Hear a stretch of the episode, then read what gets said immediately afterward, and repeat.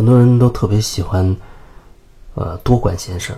多管闲事的意思就是说，比如说隔壁人家发生了什么事情，哎，他就会在背地里去议论议论，或者跟其他的人去聊聊和自己没有关系的那个人的一些一些事情。啊，还有一些所谓多管闲事，就是你的亲戚朋友出了一些问题，你就希望能够插手。帮助别人分析啊，提供一些对策，这听起来好像完全没问题。就是说，如果你是很处在一种很中性的状态，你去去说去说一些东西，然后去提供一些你的想法、你的感受，这当然是没问题的。只是我这里要说的就是所谓多管闲事。多管闲事的意思，就是说，当别人或者说你，比如说你认识的一个人，啊，他出了一些什么状况的时候，会影响你，你很想去帮助他，别人的那件事情会牵动你的内心起一些波澜。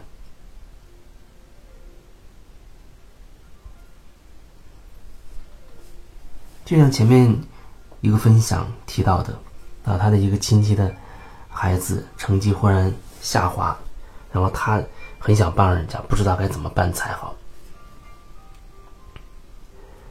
那我要说的就是，对于那个孩子的家长来说，那是他的问题，是需要他自己能够看清楚的。当然，你可以在这个。过程当中去说你自己的想法，但是说仅仅是说，你说的目的不是要去说服谁。你说完就可以放下了，说完就可以让自己放空了，说完就可以让这件事情就过去了。不然的话，那么你就会承担不属于你的责任。如果说你这样承担不属于你的一些压力也好、责任也好的话，那么它就会成为你的功课。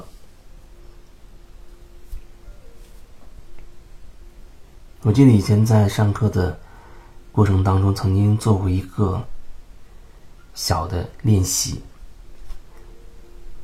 那就是大家都围个圈儿，人比如说有那么二三十个人。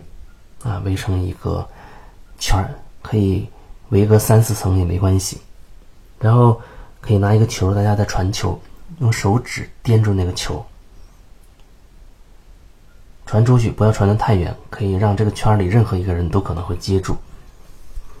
一个要求就是每个人都尽量不要移动你的脚步，就是就是说每个人他会有一个相对于属于你的那么一个范围，属于你的一个范围。球在你这个范围里面的时候，你可以伸手去碰这个球，传这个球。那么球在你周围其他的人那个范围里面的时候呢，你就不要去管。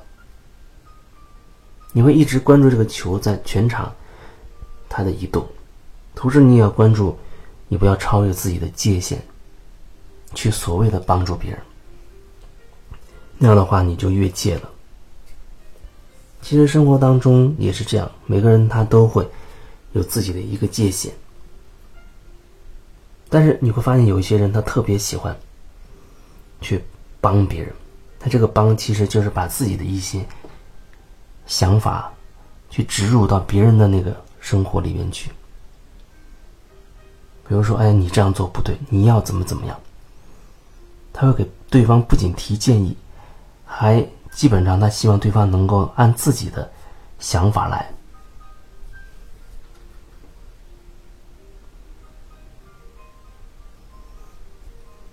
所以说，为什么说要做自己？做自己的意思是什么？就是说，当你遇到旁边有人不断的这样想用他的一些呃观念来掌控你，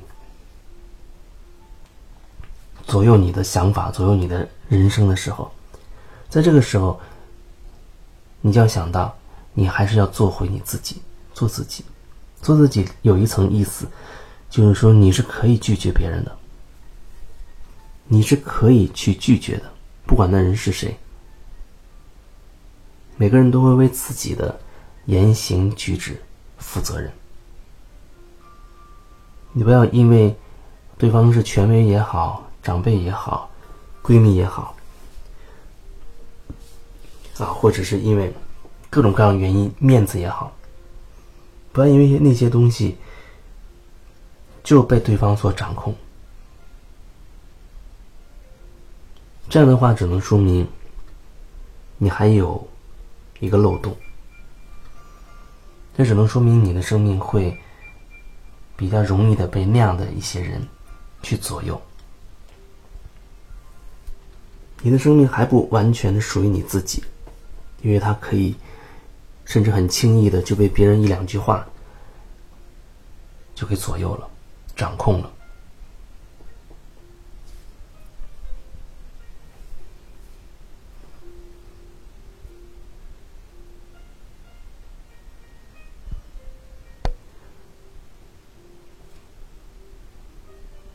世界上有三件事儿。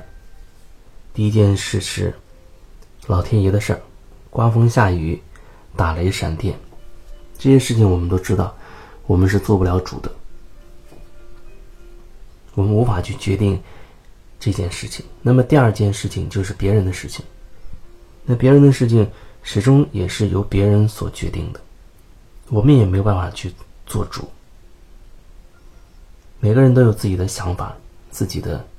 习惯或者自己的感受，所以最终每个人他都会决定他自己要怎么样。这是第二件事情，我们也决定不了。那么第三件事情呢，就是自己的事情，这是我们唯一可以决定的事情。这件事情的意思就是我们要做自己，做回我们自己，不去插手别人的生命。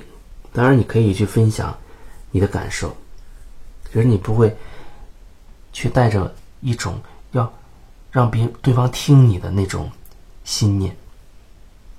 你是为了分享，而不是为了说服，更不是为了去掌控。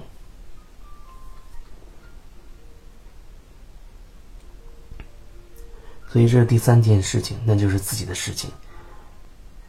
只有这件事，才是我们自己。可以决定的，而不需要别人来插手、来左右的。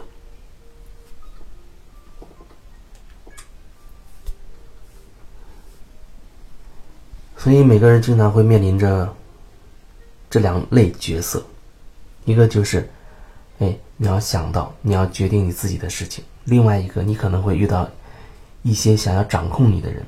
这个时候，你依然要想到你是可以拒绝的。你还是要做回你自己。还有一个，你要意识到，有的时候你可能会插手别人的生命，你希望别人听你的，按你的来，你可能会想要有一种控制别人要怎么怎么样的信念。这个时候你要意识到，你只是一种分享，一种建议最多，而尽量不要把它变成一种强制性的、一种强求的，这样你就会觉得。生活的会很轻松，很自由，也很自在。